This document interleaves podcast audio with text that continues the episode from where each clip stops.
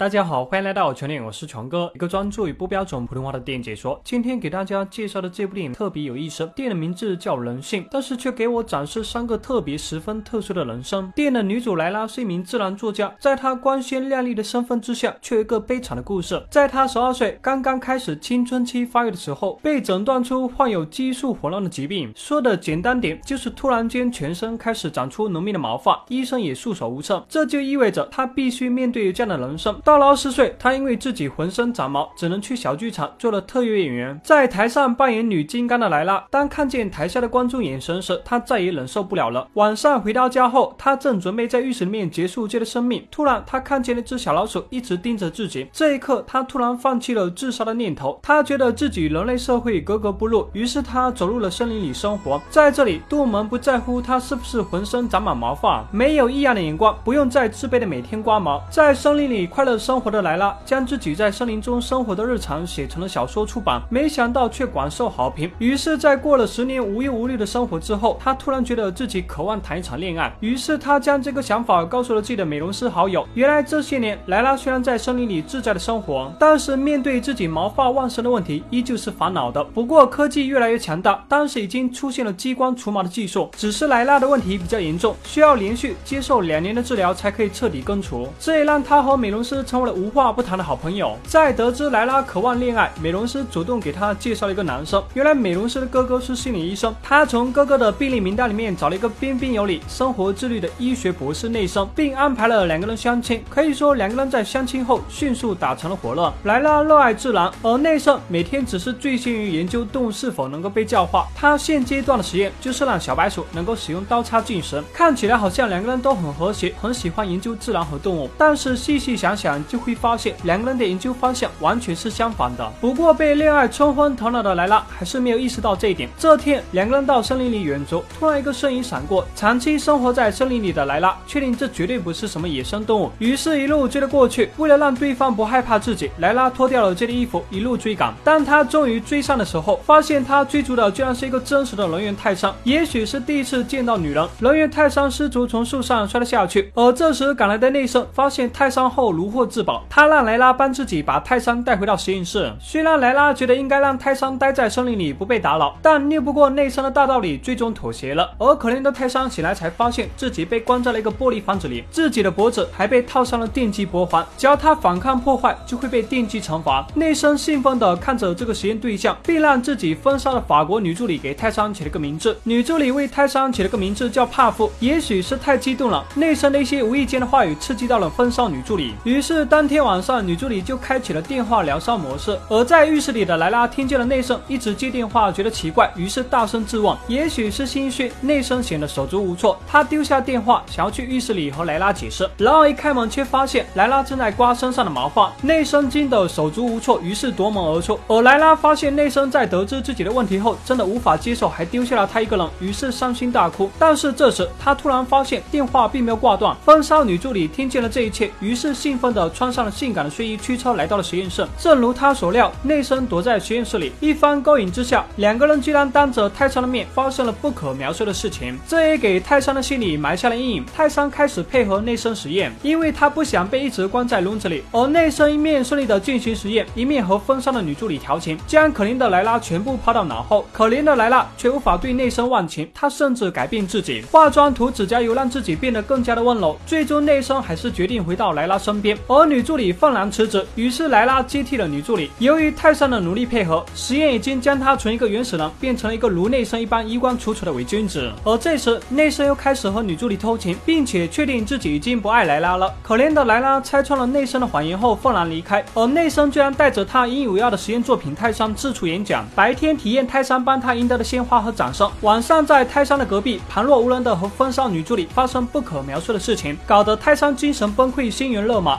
风少女助理还不忘勾引泰山。正在这时，莱拉终于彻底的锯了自己的毛发。此时轮到莱拉复仇了。她在美伦斯好友和男朋友的帮助下，将泰山带出了实验室。她带着泰山回归自然。在看见自信美丽的莱拉时，内森又开始动摇了。最终，他决定到森林里去寻找莱拉。当看见莱拉和泰山两个人在森林里赤身裸体自由的生活，内森突然觉得自己一直生活在束缚之中，从来不知道自己内心真实的情感和想法。他突然希望自己也能够像莱拉和泰。泰山那样醉的活着。然而，泰山突然捡起内森无意间丢到地上的枪，他痛斥内森自以为是，拿他来做实验，以为自己能够救赎他，然而却根本不知道什么对于他来说才是最好的。最终，他一枪结束了内森的生命。看见内森倒地，莱拉觉得泰山所经历的一切，自己也有很大的责任。他不希望泰山再被人类社会所束缚和破坏，于是选择自首。而在最终的法庭辩护中，泰山作为证人和受害者，向所有人陈述了事情的经过。除了最后，他将打死内森的那一枪。说成了是莱拉做的。最后，他冲着电视镜头承诺自己将继续回归自然，以最真实的方式继续他的生活。而正在监狱里看到这一切的莱拉，明白这是泰山和他做最后的告别和承诺，不禁热泪盈眶。接着，泰山走出了法庭，走上街头。他无畏的脱下了这件衣服，在就要回归自然的时候，泰山的母亲出现了。原来，泰山的父亲是一个精神患者，一直以为自己是一个圆好的父亲偷走了泰山，将他带到了森林里生活。但是，泰山依然坚定和母亲告别，因为他决。